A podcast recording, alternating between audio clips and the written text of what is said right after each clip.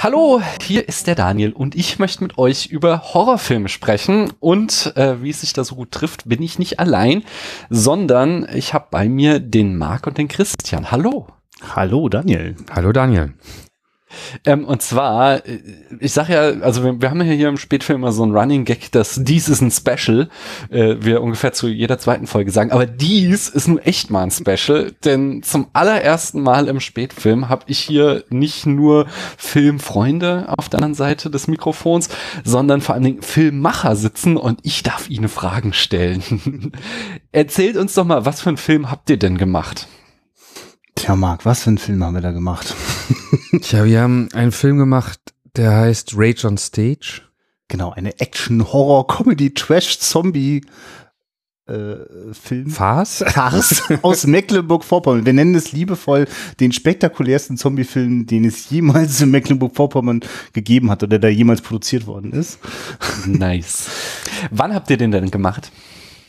Tja, das ist ja. ein paar Jahre her, Daniel. Wie soll man das erklären? Äh, also ich selber also, habe mal einen Trailer geschnitten, der endete auf Premiere 2007. Ja, da waren wir 2006 beim Drehen sehr hoffnungsfroh. Und wollten alle nochmal richtig antriezen für äh, den Nachdreh des Nachdrehs des Nachdrehs, damit alle ganz genau sich nochmal richtig ordentlich ins Zeug legen und haben ja, daraus Premiere 2007 gemacht. Und dann war die Premiere wann, Christian? 2016. Wir machen es mal kurz. Der ganze Schmerz, der dazwischen liegt, den überspringen wir erstmal. Was, was, da muss ich gleich einhaken. Was lag denn für Schmerz dazwischen? Oder ist das zu weit ausartend, dass ihr äh, da ja, nicht drüber reden möchtet. Ach, ich, ich, wenn man, wenn man, ähm, wenn deine Zuhörer vielleicht ähnlich ticken wie wie ich oder wir, kann man es vielleicht kurz fassen. Äh, du, du, du holst deine Leute, die sich alle für Film begeistern, du holst die alle zusammen und es ist total geil die Zeit. Du drehst irgendwas, keiner fragt nach dem Drehbuch, alles ist möglich, jeder haut irgendwie Geld rein, man schläft in irgendeiner Abrissbude und es sind großartige Zeiten, in denen man einfach einfach jeden Tag dreht. Es ist, es ist so eine magische Zeit irgendwie zwischen 20 und 30, wo sich die Leute frei machen und dann legen die los. Und am Ende hat man, wir haben auf TV gedreht, 93 Stunden Rohmaterial. Alle kommen zurück und plötzlich sagt das Arbeitsamt, jetzt musst du aber endlich mal einen Job suchen. Oder mein Dozent äh, oder mein, mein, mein, mein Professor sagt, na ja, äh, Herr Sternkiger, wollen Sie jetzt mal bitte, wollen Sie jetzt mal bitte fertig werden mit Ihrem Studium? Und plötzlich merkt man auch, dass das ganze Geld alles weg ist und es ist nichts mehr da. Und dann sitzt man mit diesen 93 Stunden Rohmaterial da und merkt, das zu schneiden und das hinzukriegen. Und man hat ja nie an die Post gedacht. Man hat auch nicht zurückgelegt oder hat irgendwelche Leute, die das alles schon aufbereitet haben, sondern du sitzt mit diesem Rohmaterial da und dann kannst du echt in ein tiefes Loch fallen. Weil plötzlich sitzt du nicht mehr mit deinen Jungs und trinkst jeden Tag Bier oder irgendwie so, sondern du sitzt ganz alleine da im Zweifel. Ja, das ist wirklich. Also man muss einfach mal zusagen, Marc war quasi äh, Regisseur, Drehbuchautor, also Co-Autor und später dann alleiniger Autor, als es immer weitergeschrieben worden ist und und äh, Produzent dieses Films. Also auch die komplette Verantwortung künstlerischer und äh, produktionstechnischer Hinsicht lag an deinen Händen. Natürlich haben dir dabei ganz viele Leute geholfen, aber es war auch immer wieder, also an dir hing es dann auch immer wieder. Ne? Also das ist auch eine Also es gab, mhm. also für mich gab es jetzt in diesen zehn Jahren, wenn ich sage Momente des Schmerzes, war auch Abschiedsschmerz dabei. So, ich war quasi vielleicht 2000 13, 14 konnte ich schon sagen, ach, das war eine geile Zeit, das war meine Filmschule, selbst gemacht, do it yourself. Ob da jetzt ein Film fertig bei wird, es war mir gar nicht mehr so wichtig. Also ich habe damit ehrlich gesagt auch abgeschlossen. Also für mich hm. war das eher was zum Schmunzeln. Ja, ja, irgendwann kommt er mal raus. Aber es hat es für mich gar nicht mehr gebraucht. Und lass uns da ganz ja. noch mal kurz ja, einen Schritt gut, zurückgehen. Ja, ähm, wir haben gerade gehört, äh, was Marc für eine Rolle in dem Film hatte. Was hattest du denn für eine Position da in dem Film, Christian? Äh, ich habe die Kamera geführt. So, hm. also ich sage das auch bewusst so, weil weil äh, es gibt ja auch sozusagen den lichtsitzenden Kameramann, das ist so klassischerweise der DOP, Director of Photography. Das habe ich nicht gemacht, diesen Job habe ich mir geteilt. Wir hatten einen tollen Beleuchter und gemeinsam habe ich sozusagen die Bilder verantwortet, aber die dann zum Beispiel auch mal viel mit äh, Mark ausgetüftelt und gemacht. Das kann man insgesamt sagen. Ne? Also dieses Festlegen, wer was gemacht hat, das der kann man auch genauso aufbrechen. Es sind ja auch die Zeiten, wo irgendwie acht Leute hinter Monitor stehen und jeder darf seinen Senf dazu geben. ja. Deswegen dauert es ja auch stundenlang und jeder denkt irgendwie, hey, hier muss noch mal, hey, so, da müssen noch. und dann plötzlich, keine Ahnung, wie viel Zeit vergangen ist für irgendeine Einstellung und noch ein Dichter ran und noch. Also die Auflösung war, war enorm bei manchen Szenen. Also dann hatten wir manchmal wirklich 40, 50 Einstellungsgrößen, unterschiedliche Perspektiven für eine Szene, wenn es eine Action-Szene war. Und die haben wir uns auch noch eine Kamerafahrt und noch ein Top-Shot und noch eine Nahaufnahme und irgendein Detail-Shot oder wie auch immer wir das dann immer damals genannt haben, um besonders cool zu sein. Aber das war schon ein großes Zusammenwirken, ne? dass wir irgendwie alle dagestanden haben und war wirklich so ein Projekt, wo ganz viele auch Regie mitgeführt haben und ganz viele auch zusammen mitproduziert haben und ganz viele ihr Geld reingegeben haben. Und wenn jemand immer abends Ne, ist auch so zum Thema Organisation. Oh, ist 23 Uhr, jetzt kriegen wir gar kein Bier mehr. Okay, fahren wir zur Tanke. So, aber lustigerweise nicht ein Abend, sondern irgendwie habe ich das Gefühl, jeden, jeden Tag hat es keiner auf die Reihe gekriegt, dass wir doch einfach jetzt mal einen Bierkasten für weniger Geld kaufen oder sowas. Ne? Also und, äh, und im Grunde würde uns jetzt ein, äh, ein guter, routinierter deutscher Filmproduzent zuhören, würde sagen, na, daraus ist doch bestimmt niemals irgendwas geworden. Also eigentlich sind diese Voraussetzungen perfekt, um eine wahnsinnig tolle Zeit zu haben, aber nicht, dass dabei ein fertiger Film bei rauskommt. Also, äh, also diese, diese Rahmenbedingungen, die sagen, uns die Freude gemacht haben, haben es halt auch herrlich chaotisch gemacht. Also hätte da jemand wirklich ernsthaft die ganze Zeit drüber nachgedacht, wie bringe ich das an einen Verleiher oder später in den Vertrieb, äh, wie verkaufe ich da Fernsehrechte, hätten wir die Leute in den Wahnsinn getrieben. Also wir hätten das gar nicht machen können. Wir waren ja unsere eigenen, wir haben ja selbst mal bestimmt, was wir machen. Aber es ist ein Film hinten bei rumgekommen. Ja, das habe ich gesehen. Jetzt, es ist, ja, und es ist, ist tatsächlich, ja. es ist tatsächlich auch, äh, ihr macht, ihr redet euch gerade so ein bisschen klein. Es ist tatsächlich auch ein sehr, sehr spaßiger und vor allen Dingen äh, durchaus kompetent gemachter Film äh, bei rumgekommen. Aber ich möchte trotzdem noch mal einen Schritt zurückgehen. Ähm, ihr habt die ganze Zeit jetzt schon über Geld geredet und dass ihr es nicht hattet und äh, ähm, dass ihr trotzdem viel zu viel ausgegeben habt. Wir sind eigentlich so in jetzt in einem klassischen Spätfilm sind wir gerade im Segment der Eckdaten und da wäre die nächste Frage: Wie hoch war denn eigentlich euer Budget? Das ja, kann niemand bestimmen. Ja. Bezahlst du euch noch irgendwas ab? Sind alle Schulden beglichen? Oder naja, wenn man sagt, dass mein Bildungskredit eigentlich daran liegt, dass ich statt mhm. fünf Jahre mhm. zehn Jahre studiert habe und also, den Bildungskredit immer noch abzahle, ja, letztendlich ja. Also ich glaube, es haben ganz viele äh, Leute persönliche Sachen, die ich nie erfahren habe, reingesteckt.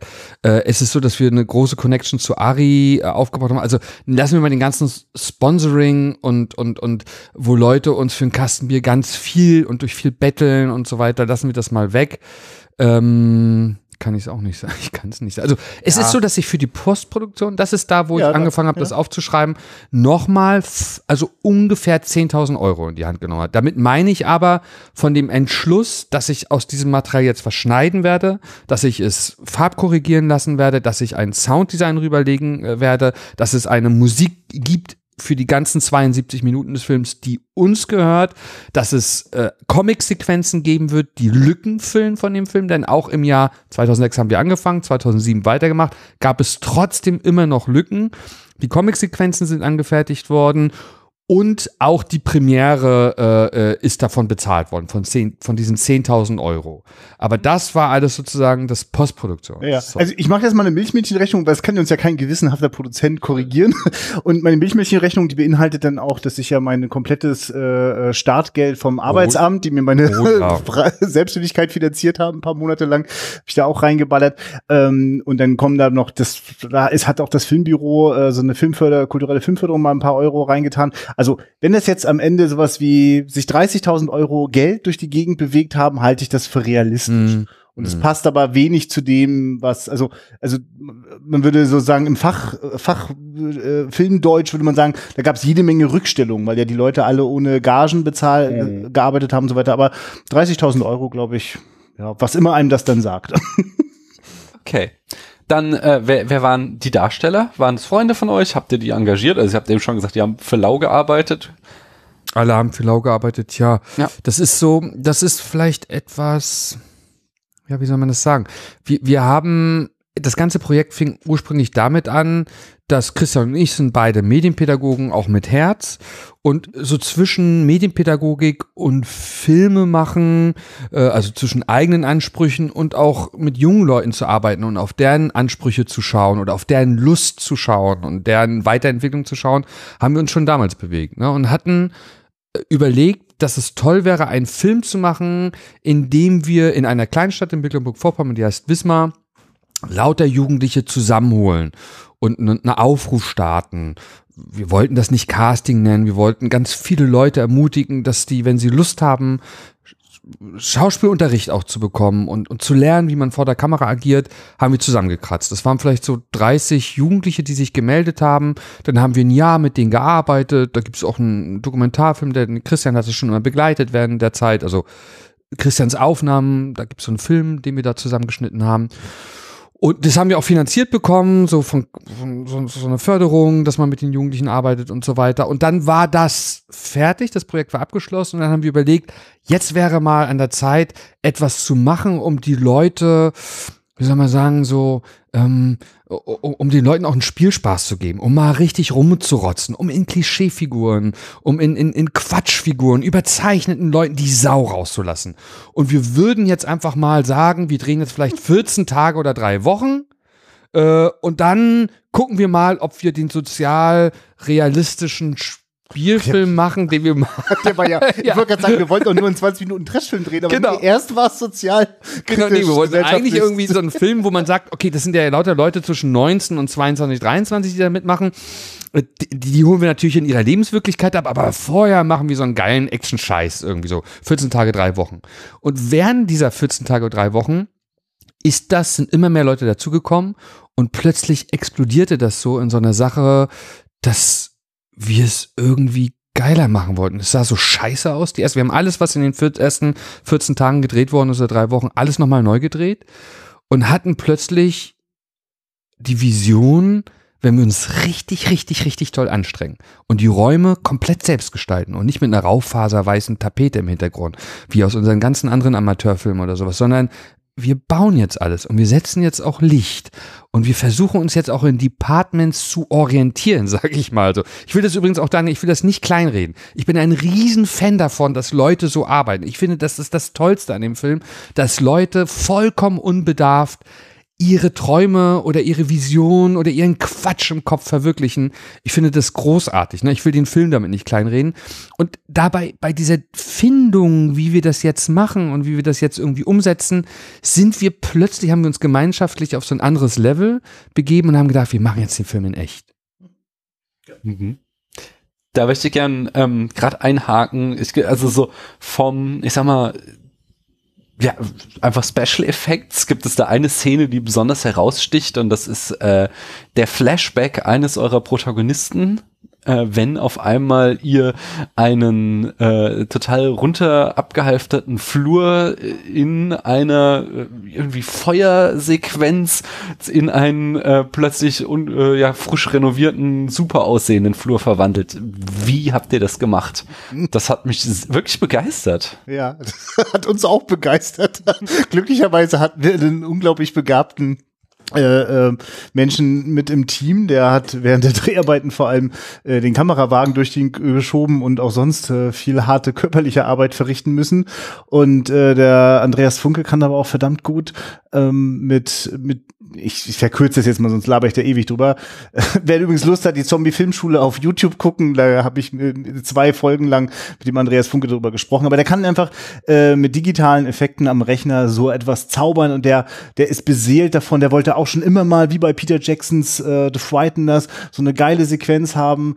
Mark hatte eine ähnliche äh, Lust daran, so etwas Aufwendiges zu haben. Und wir hatten nichts von all dem, was eine fette Produktion wohl gehabt hätte mit irgendwelchen äh, äh, computergesteuerten Kamerawagen, die sozusagen so ein spezi also ein spezielles Verfahren, das man eigentlich braucht, um sozusagen durch zwei verschiedene Kulissen äh, äh, durchzufahren und die miteinander im Computer zu vereinen. Also Genau, also kein Motion Capturing, sondern ein Kackdolly auf auf, auf Einkaufsrädern. Auf Luftreifen, ja, ja. So, wir drehen, bauen, tapezieren also diesen Gang, äh, holen das ganze Zeug, die ganzen Vorhänge aus irgendwelchen Theaterfundi von Berlin bis Rostock, machen alles schick. Wirklich 14 Tage lang an diesem Gang kleben alle Fliesenplatten, die in Wirklichkeit Sperrplatten sind, Oh ja, die schwarz-weiß getäfelt sind, irgendwie diese Welt von. Wir haben die von, gestrichen, Ja, ja, gestrichen.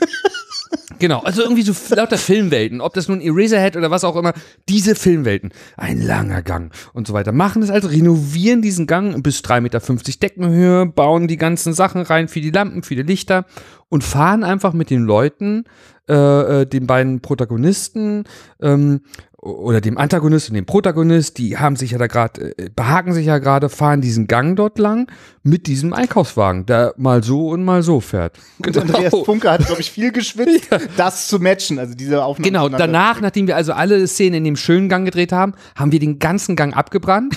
Und zwar wirklich, also wie macht man das? Abbrennen halt. Abbrennen, also wie kriegen wir das denn jetzt hässlich? Ein paar Spinnenweben haben wir noch reingehängt und die Vorhänge, haben wir dann verbrannte Vorhänge ausgetauscht und so weiter, aber die ganze Tapete und das ganze Zeug Benzin gegen anzünden, fertig. Wirklich. Und wirklich, also es gibt ja so Momente in diesem Film, das kennt ja auch jeder, der so eine Film macht, wo man denkt, oh mein Gott. Zum Glück hat das wirklich keiner. Weißt du noch, wie das geraucht Ja, du, ich hat, bin auch froh, dass- im- im- im- sagt, seid ihr bescheuert, halt sofort auf, es ist alles voller Im, Rauch. Im Abspann vom Film gibt es tatsächlich einen Moment, wo man äh, mich sieht, wie ich euch zuschaue, wie ihr das gerade abfackelt und dieses äh, Umdrehen in die Kamera und den Kopf schütteln ist ziemlich ernst gemeint, weil ich in dem Moment nicht absehen konnte, dass das möglicherweise der, das schreckliche Ende der Dreharbeiten ist. Ja, wenn es so wahnsinnig wird, ne, wenn alle so in so einem, oh, in so einem Rausch sind, ähm, und äh, total, naja, egal, wie auch immer. Und dann haben wir einfach in diesem abgebrannten Gang nochmal die gleiche Kamerafahrt. Es war ungefähr hier, es war ungefähr die Brennweite, es war ungefähr die Blende. Fahren wir doch nochmal einfach. Hast du ein gutes Gefühl? Ja. So mehr war nicht, ne? Also Genau. so und dann Wenn es aber den Übergängen jetzt so funkt und blitzt, dann hat das auch was damit zu tun, dass das auch ein bisschen kaschiert, wo das vielleicht nicht ganz hingehauen hat. naja. Aber es sieht echt gut aus. Und, Ja, ähm, schön, Daniel, das schön, dass du das sagst. Das ist toll. Nein, Ja, wirklich, das ist freut mich sehr, ja. Ich, ich will euch hier nicht äh, Honig um den Mund Nein, nein, nein, nein, nein, nein, nein, nein, nein. Ich, Äh, ich find meine vollkommen ernst.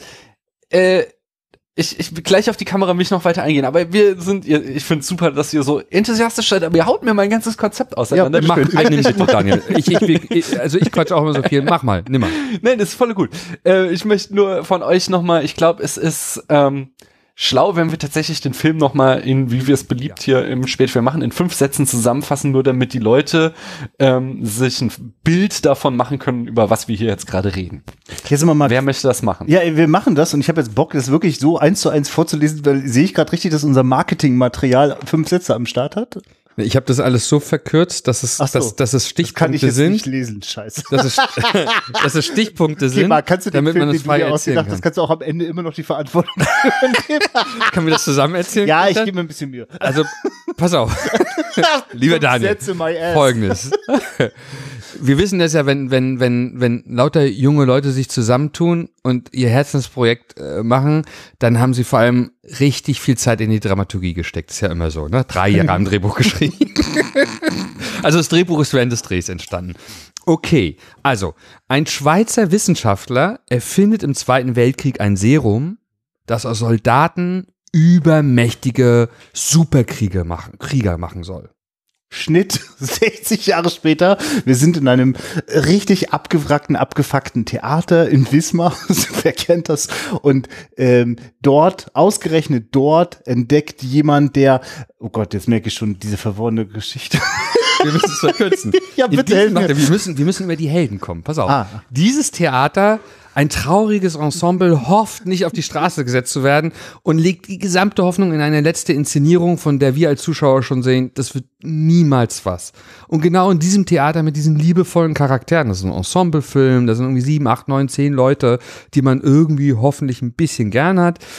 Genau in diesem Theater ist natürlich dieses Serum verborgen. Ähm, und das wird wiederentdeckt von Gangstern. Es wird aktiviert von Gangstern in diesem Theater und damit geht die wilde Zombie-Hatz los. Das heißt, das heißt, wenn wir irgendwann mit den Gangstern in dieses Theater reingekommen sind, wenn wir begriffen haben, dass dieses Serum 60 Jahre später an diesem Ort ist und dieses Serum sich aktiviert, dann sind wir nur noch in dem, in dem Theater. Wir sind eingeschlossen in dieser, in diesem Setting. Und es ist ein ziemlich ehrlicher äh, äh, Vorwand, um einfach äh, augenzwingende Action-Szenen aneinander zu reihen, die äh, sozusagen durchaus mitbekommen, worauf sie sich beziehen und einfach nochmal Lust haben am, am, am Ausprobieren und am, am Spaß haben. Ja. Das hast du gut gesagt. Also wir verdrehen dann so Sachen, ne? Also bei uns sind die Bösewichter eben nicht wie bei Indiana Jones 3, den wir so mögen. Indiana Jones 3 haben wir, glaube ich, jeden dritten Tag gesagt, weil wir immer andauernd Indiana Jones 3 geguckt Und den haben. fünften Tag war gerade gefühlt, guck gut, also wir haben manchmal abends, wenn wir total müde in, in unserem Abwrackhaus waren, haben wir wo den Beamer in einem Raum rausgekramt. geschlafen genau. haben, genau. Und haben Indiana Jones 3 geguckt. Und es sind eben nicht die Nazis bei uns, sondern bei uns sind die Bösewichter die Schweizer. So, ne? Und so verdrehen wir so lauter Sachen. Und wenn dann irgendwie so eine Falle kommt, ist es keine Hakenkreuzfalle, sondern eine Schweizer Taschenmesserfalle und so weiter. Und so verdrehen wir manchmal und, und spinnen manchmal so mit den Dingen rum, äh, so wie uns das, Ja, und uns das eingefallen hatten ist am großen Fall- Tisch beim Frühstückessen. Und jetzt, ich meine, ne? das war noch nicht so lange her, dass Filme wie 28 Days Later und andere Sachen also gerade noch mal so richtig Bock gemacht haben auf, ja, man kann Zombiefilme auch noch mal anders erzählen und noch mal Variationen reinbringen.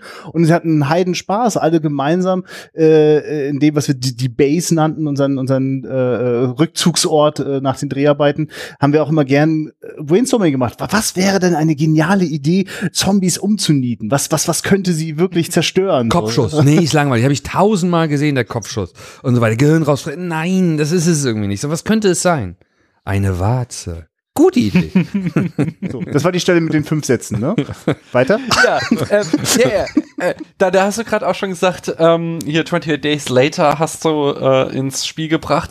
Äh, ich persönlich finde es ja schon einen kleinen Stilbruch, dass ihr euch für die rennenden Zombies entschieden habt. Hm. Und da möchte ich aber gleich einhaken, warum das und was waren denn so eure Einflüsse außer Indiana Jones, den ihr jetzt schon genannt habt? Also ich kann sofort sagen, ästhetisch, visuell hat mich 28 Days Later extrem erwischt und, hat, und ich habe sehr genau gewusst, auch als ich das Ding im Kino gesehen habe, wie das gerade gedreht ist. Das war mich damals mit einer Kamera in, in, mit einem DV-PAL-Format aufgenommen, die quasi verfügbar war. Es war fast zum Greifen nah, eine solche Ästhetik umzusetzen und diese Ästhetik baute auch darauf durch unglaubliche Close-ups, durch wilde Schnitte, durch extreme Shutter-Effekte, also wenn sozusagen die einzelnen, wenn die Bewegungsunschärfe fast verschwindet, äh, also diese, äh, es versprach sozusagen mit, mit, mit greifbaren Mitteln sozusagen maximale Wirkung zu erzielen. Also ich weiß, dass mich das sehr, also das hat Lust gemacht, also auch in so einem Stil das zu machen. Also für mich hat deswegen auch mal die, die wilden Zombies gut gepasst. Mhm.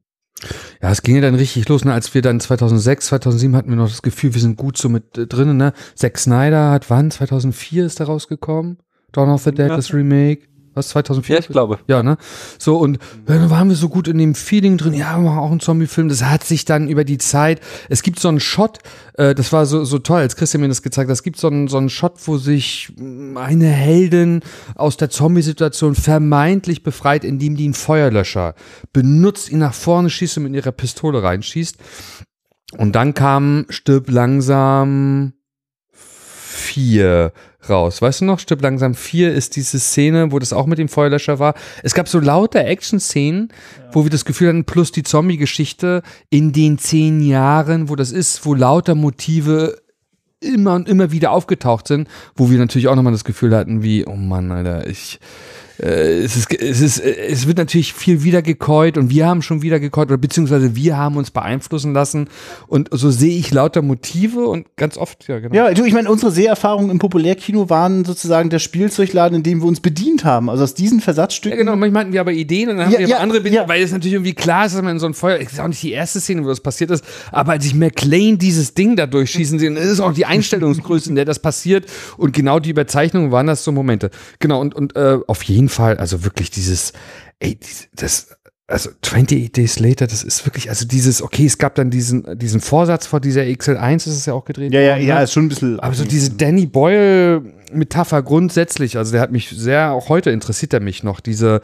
Energie, die er immer, also ich finde das Trainspotting und Ja, 20 Days Later, Kino, ja. genau, kinetisches Kino, dieser Wille von, von Menschen, also es gibt so einen, so einen roten Faden durch Danny Boyles Kino, was mich immer total abgeholt hat, diese, diese Kraft und diese Energie und und das auch in allen verschiedenen Genres, die er ausprobiert hat, die hat mich schon immer, und wenn es, wie Millions, ne, dieser Ja, Kinderfilm, ja. auch dieses, Ja. wenn diese Tasche voller Geld so überquillt und das alles so, so eine besondere Energie hat, das war schon so wie, wow, hier trifft sich irgendwie der, der Amateurfilm oder der Independent-Film trifft hier irgendwie auf so eine Also wir haben wirklich manchmal so lange gedreht und variiert in, in der Inszenierung, bis wir alle am Monitor das Rohmaterial guckten und dachten, oh, geil. Also es, es musste wie sozusagen schattrig, ne? Es ist Ja, ja, irgendwie genau. schnell, es ist irgendwie gewalttätig. Es ist auch noch geiler. definitiv auch noch lange vor der Zeit, wo das völlig üblich war, sehr intensiv digitale Farbkorrektur im Nachhinein zu machen. Also ich weiß, dass wir noch sozusagen, also wir haben wirklich geleuchtet aufs finale Bild. Ne? Also, also uns war schon klar, zwei, drei Klicks kommen da noch, aber das, was heutzutage völlig üblich ist und was auch dem Film dann am Ende 2016 angedeiht ist, war für mich damals noch nicht greifbar, dass wir noch so massiv, äh, äh, äh, also wir, wir haben also schon immer sozusagen am Set geguckt, dass es uns überzeugt, dass wir ja, jetzt haben wir einen Film. Es ist aber auch die Rettung des Films, weil es ist TV-Material und der Color Grade hat natürlich immer gesagt, na ja, Marc, mehr ist jetzt nicht, mehr ist jetzt nicht rausholen, wir können es irgendwie ein bisschen aufblasen, dass es irgendwie in HD rauskommt, wir können hier ein bisschen korrigieren und da ein bisschen korrigieren und der Look, der auch nach TV aussieht, aber dass es überhaupt so Momente gibt, die eine Atmosphäre haben, also auch Beleuchtungsatmosphäre, liegt daran, dass wir so gearbeitet haben. Mhm, schon. Ich finde aber auch, ähm, also viel an dem Look äh, trägt eure Kamera zu bei. Und ähm, das fand ich auch spannend, weil wenn man je, wenn ich denke, ich mache einen Film und ich mache so ein äh, No-Budget Indie-Projekt mit all meinen Freunden, dann würde ich mich halt an dem orientieren, was äh, halt äh, jeder dritte oder, jeder zweite deutsche Filmemacher und jeder dritte internationale Filmemacher macht, nämlich einfach mir eine Handkamera schnappen Mhm. und äh, ganz simple Kameraarbeit machen mit äh, vielen Close-ups arbeiten, äh, wenig irgendwie, ja, wie ihr es schon sagtet, kinetische Kamera. Aber das habt ihr nicht gemacht, sondern ihr habt euch ja schon Mühe gegeben, habt da echt viele Tracking-Shots. Ich habe mindestens zwei Crane-Shots gesehen. wo, wo hattet ihr den Kran her? und ähm, äh, ja, immer wieder äh, auch, auch schöne Einstellungen gewählt, von unten dicht am Boden die Kamera platziert und so. Da habt ihr euch richtig, richtig reingekniet, um da ein schönes Stück Film abzuliefern. Hm. Ja, am liebsten, Schön, ja. am liebsten würde ich dir jetzt mal so eine Sequenz äh, äh, quasi, äh, du müsstest fast jetzt als Reenactment machen, wie so, so ein Bild entsteht. Ne? Also Marc ist wirklich jemand, der äh, eine sehr, sehr starke visuelle Vorstellung hat. Also Drehbuchseiten, die nachts irgendwie entstanden sind, die wir am nächsten Morgen in die Hand gedrückt bekommen hatten, also waren im Grunde genommen eine Liste von Einstellungen, die sehr genau auch schon beschrieben waren und die am Set dann wirklich auch äh, so konstruiert worden sind. Also, Marc und ich hatten auch körperlich eine sehr enge Beziehung am Drehort, um das jetzt alles sehr diplomatisch auszudrücken, um die Schmerzen wegzulassen, die da manchmal auch drinstecken. Nein, schwenk weiter nach links und ein Millimeter nach oben und nein, das ist zu weit. aber äh, also dieses, aber das, das hat natürlich auch was in mir angesprochen. Also ich meine, ich bin mit, mit als Jugendlicher mit Kino quasi, also Kino hat dann bei mir gezündet im Kopf, als ich äh, in Kubricks oder Scorseses Bilderwelten also Mhm. gemerkt habe, was geht hier ab? Was ist das für eine durchdachte Komplexität? Und nur das ist das wahre Kino. Also ich hatte das schon auch in mir, auch wenn wir da äh, sabbernde Zombies gefilmt haben, war das, also war schon auch eine Lust sozusagen am, am, am überlegten Bild drinne. Und, äh, und, und manche, für mich war es auch ein permanentes Lernen, weil äh, manche Dinge sind ja dann so extrem aufwendig. Also zum Beispiel, ja genau, der Kran. Also dieses wackelige Stück Scheiße, das wir da hatten. Es ist einfach nur zusammengesteckte Stangen.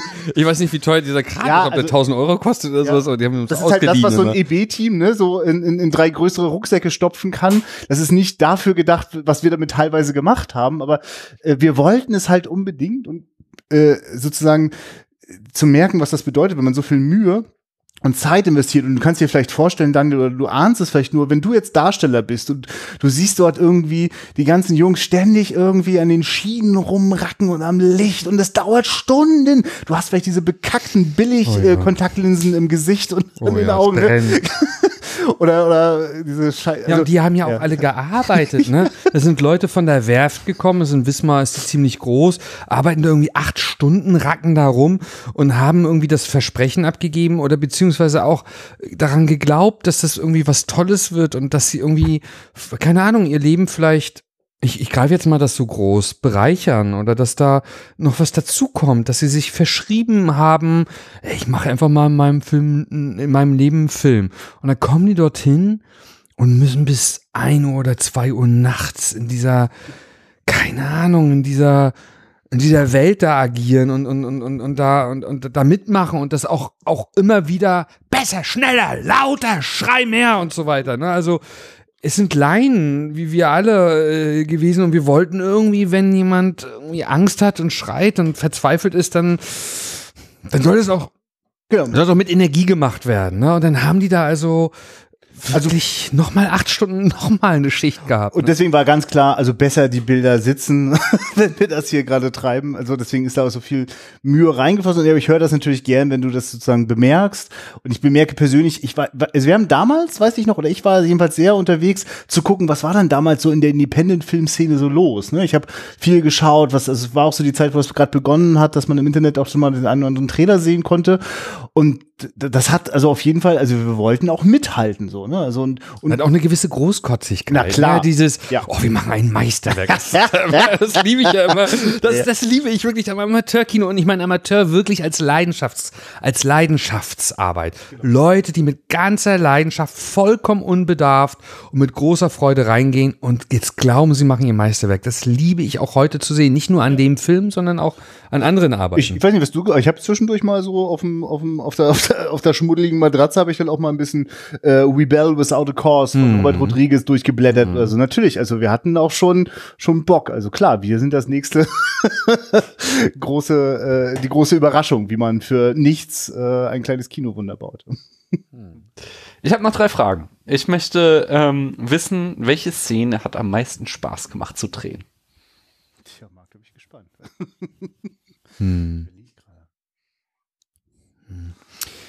Gab es nicht den einen Moment, wo ihr alle irgendwie total begeistert wart? Es gibt oder? eine, es gibt eine Szene, die, die beides ähm, beinhaltet. Also auf dieser Suche nach, ähm, auf dieser Suche nach das Unmögliche wahrzumachen, äh, ist auf jeden Fall die Regenszene. Also am Ende spielt alles im Regen.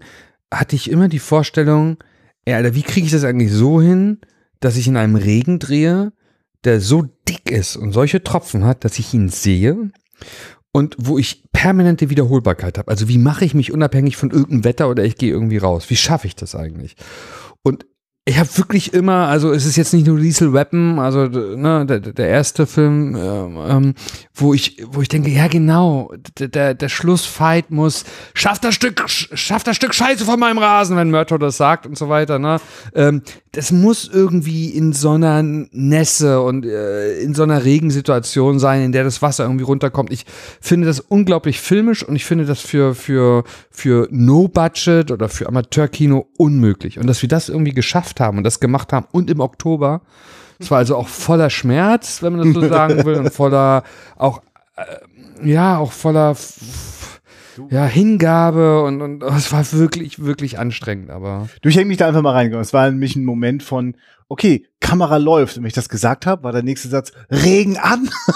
also wenn diese ganze, wir hatten einfach für einen Moment da eine ganze Maschine so am Laufen. Es war ein sehr engagierter äh, Typ da, der später auch die äh, äh, Practical Effects bei, bei dicken Hollywood-Produktionen gemacht hat, der da quasi noch am Glorious Suchen war. Und so weiter. War der, der, der, der, der ist ja dann immer größer geworden. Genau, ne? aber- so Claudius Rauch. all diese Sachen, also wenn da quasi was explodiert oder so, dann waren das tatsächlich, äh, hatten wir da mit, äh, jemanden, der sich damit sehr gut ausgekannt hat und dem sozusagen auch sozusagen bei der Arbeit zuzuschauen und der aber sich ganz in den Dienst unserer Arbeit da gestellt hat, dann hat natürlich das Szenendrehen irrsinnigen Spaß gemacht. Also als jemand, der als Jugendlicher mit John Woo-Filmen äh, wirklich sehr beglückt worden ist, dabei zu sein, wenn da diese Bloodpacks vor deiner Kamera explodieren, Vergnügen. Fein. Ähm, aber es gibt bestimmt auch irgendwas, was euch tierisch genervt hat. Was hat denn am meisten genervt am ganzen Dreh?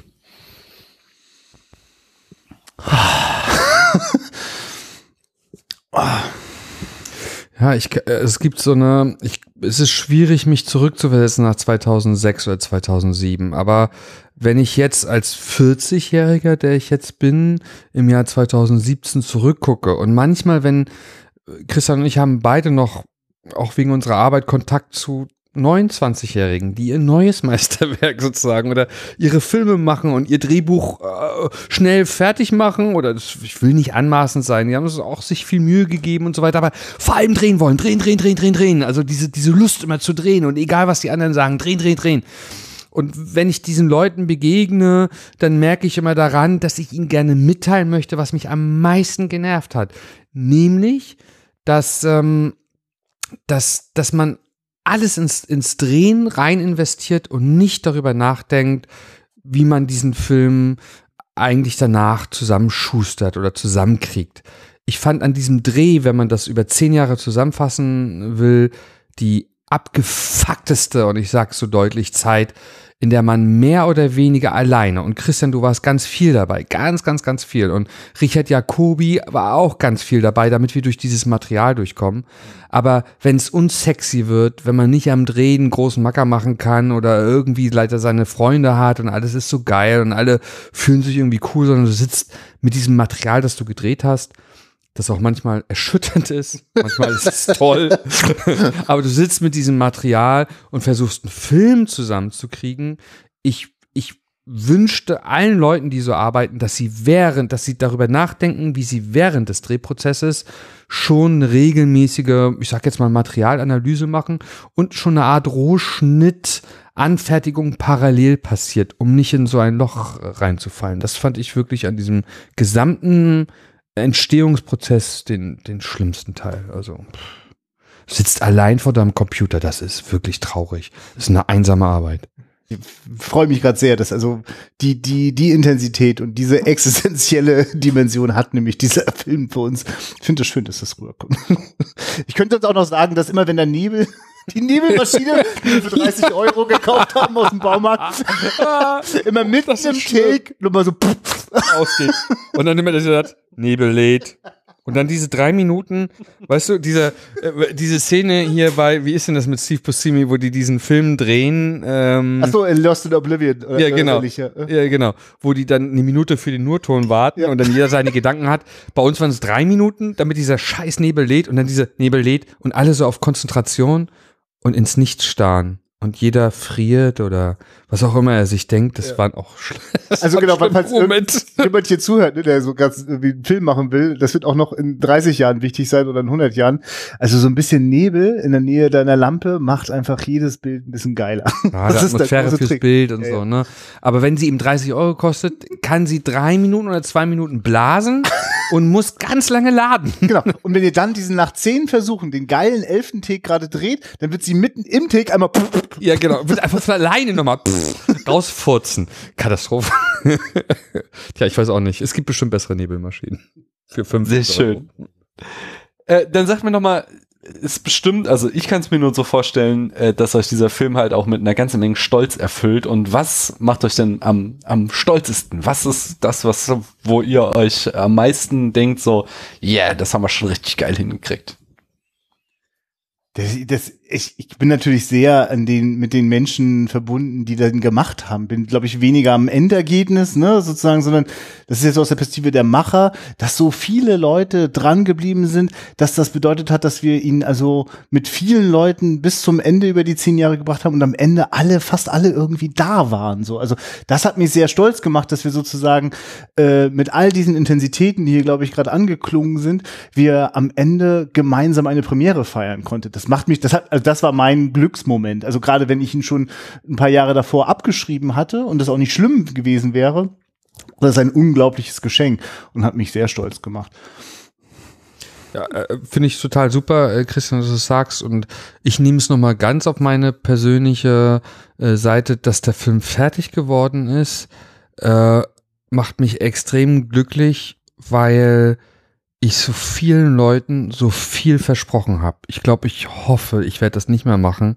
Also den Mund extrem vollgenommen habe und sonst was erzählt habe, was aus dem mit dem Film es war dann am Ende gar nicht mehr wichtig, ob das jetzt einen geilen DVD-Release oder was auch immer gibt, was es nämlich nicht gegeben hat, sondern dass ich es überhaupt auch mit der Hilfe wieder dieser Leute, von denen du gesprochen hast, den alten Leuten, die das gleiche Gefühl hatten wie ich. Das war total schön, dass ich nicht, wenn ich sag, ich sitze alleine da, war das auch der Moment deswegen der dunkelste Moment, weil ich geglaubt hatte, ich sitze alleine da. Ich saß gar nicht alleine da. Ich musste nur den Mut haben zu sagen, Leute, ich komme mit diesen 93 Stunden Materialfilm, ich brauche Leute, die mit drauf gucken. Und dann waren sie wieder da.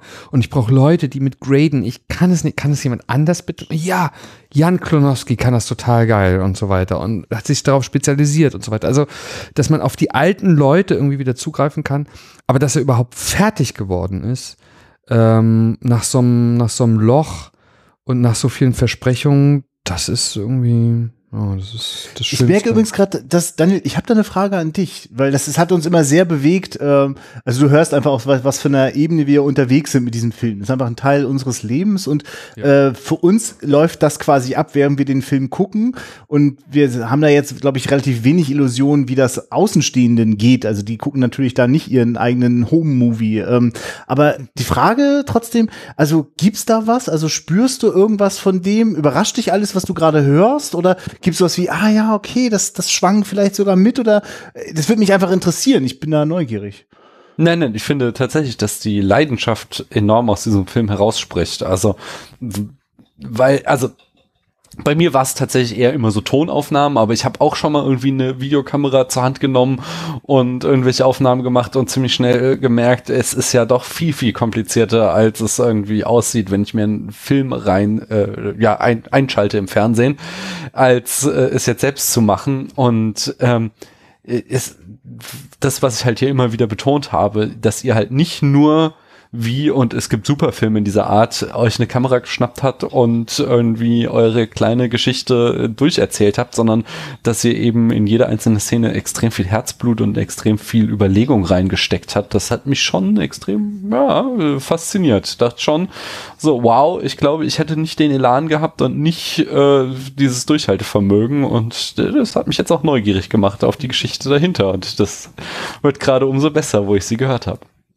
Ja, ich, du hättest uns jemand vorher das angekündigt, wie lange wir damit noch beschäftigt sind. ja, da kommen wir dann auch äh, zur wirklich allerletzten Frage von mir. Im Abspann kündigt ihr Teil 2 an. Habt ihr Bock, da euch irgendwann nochmal dran zu wagen? Ähm.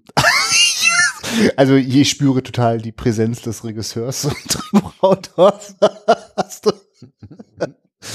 Es war natürlich ein Riesenspaß in der Welt von dieser Film wird nie fertig werden, jetzt daran teilzuhaben. Also, also das ist vielleicht noch gar nicht deutlich geworden. Also die ganzen Animationssequenzen, die jetzt sind mhm. relativ brandneu, würde ich mal sagen. Ne?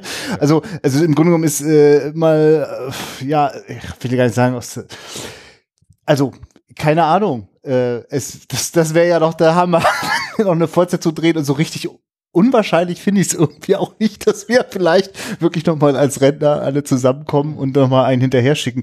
Ich habe ich hab noch gar nicht den zweiten Trainspotting gesehen, aber als ich die, als ich als oh ja. die Ankündigung hm. kam, dachte ich, das passt, dass Danny Boyle noch mal so eine alte alte Kamelle, die ja so hm. grandios und die ein wichtiger Teil meiner Jugend im Kino war, hm. äh, das noch mal aufgelegt hat. Das kriegen wir vielleicht auch noch hin. Hm.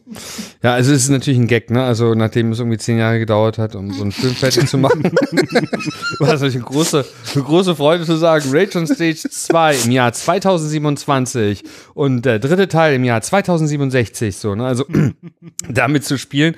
Ey, ich kann euch das allen nur, ich weiß nicht, wie alt ihr seid, wenn ihr das hört, ich kann euch nur empfehlen, so einen Scheiß zu machen.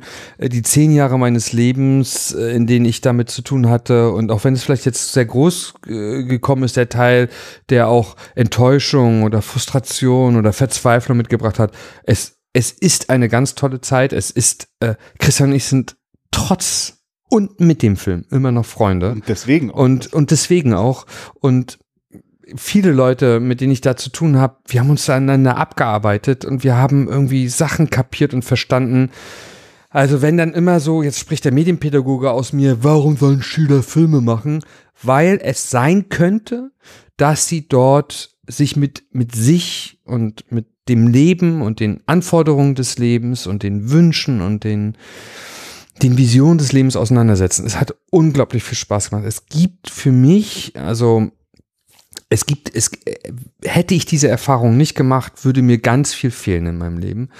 Und, ähm, und ob der zweite Teil Rage on Stage 2 heißt oder ob wir es wirklich nochmal uns trauen, im Alter zwischen 40 und 50 uns drei Monate frei zu nehmen und, und, und, und, und unser Ding zu machen, äh, wie sich eine, eine Gruppe von 10, 12, 15 Leute sich so einschwören, das, das, das muss man schauen, aber es wäre total toll. Und dabei ist nicht entscheidend, ob ein Zombie-Film rauskommt. Es ist vollkommen egal, im Zweifel vollkommen egal, was rauskommt. Ja, ja, genau. Aber hast du gehört, wie sie Mick Jagger, Alter, wie die Zeit hatte darüber geschrieben, dass sie diesen 74-jährigen Mann gesehen haben, das so unfassbar ist, wie ja. der auf der Bühne war. Ja, also wie auch geht. immer, ich weiß nicht, wie es uns da geht. Vielleicht sind wir total geile Zombies. Aber äh, es ist egal, was für ein Film entsteht und wenn ein toller, was auch immer dort entsteht, keine Ahnung, es muss, also ich, ich, ich, genau, ich, ich träume immer, ich träume nicht nur davon, sondern mich interessiert schon immer noch zu gucken, wie kriege ich in mein Leben das integriert, das Film nicht auf so eine, ja, ich möchte eigentlich nicht mit dir, Christian, da sitzen mit 50 und sagen, oh, weißt du noch damals, als wir diesen Film gemacht haben, das war eine tolle Zeit, das kann man heute nicht mehr machen. Das ist totaler Quatsch. Ich glaube, das kann man heute genauso ja. machen. Das ist eine, eine, das muss man, das ist eine Willensfrage und wenn wir eine tolle Idee haben und, und irgendwie Lust haben und uns das wirklich reizt, werden wir, werden wir irgendwas drehen. Ja, glaube ich, hoffe ich. Ja. Schön. Ich danke euch super äh, lieb, äh, dass ihr euch hier bereit erklärt habt zu diesem Interview. Es hat mir sehr, sehr viel Spaß gemacht. Wollt ihr abschließend noch sagen, äh, wo man euren Film denn jetzt gucken kann? Ja, unbedingt. Den haben wir jetzt nämlich äh, vor einiger Zeit bei YouTube veröffentlicht. Dort dürft ihr ihn in voller Länge gucken. Also Wage on Stage. Ich äh, nehme an, du hilfst uns ein kleines bisschen, Daniel, und verlinkst das Ganze. Dankeschön. Sonst wäre ich noch genötigt, hier noch das HTTP hinterher zu jagen. Am besten noch die kryptische YouTube-Adresse. nein, nein, nein also er ist dort findet ihr bei uns. Völlig legal und frei verfügbar. Es sind 72 Minuten, von denen ich mir ziemlich sicher sein kann. Also ihr bereut es nicht. Schon gar FSK 16,5, das möchte ich nochmal betonen, dass das jetzt hier nicht Leute irgendwie mit 16 gucken, das geht nicht. Es muss 16,5 sein und genau, muss auch nachgewiesen sind werden. spezielle Härten drin. Die so spezielle Härten. Brutaler Film. Äh, genau, was ich sagen möchte, ist Daniel, großartig, dass du dich dafür interessierst und dass du da mit uns erzählst. Vielen, vielen Dank, das freut mich sehr. Ich höre dich jetzt das erste Mal. Äh, ich werde mir eure, eure, euren Podcast angucken, äh, anhören Stimmt, genau. dafür kann Daniel noch dreimal bei YouTube klicken, oder? Also ja. Nee, aber ich finde, ja, ja, also ich kriege das ja durch dich jetzt erst mit Christian und ja, so weiter. Ich finde das ganz toll. Vielen Dank, Daniel. Ja, ich danke euch nochmal ähm, und äh, ich bedanke mich auch nochmal bei allen, die hier zugehört haben und ihr hört schon bald wieder von uns. Tschüss.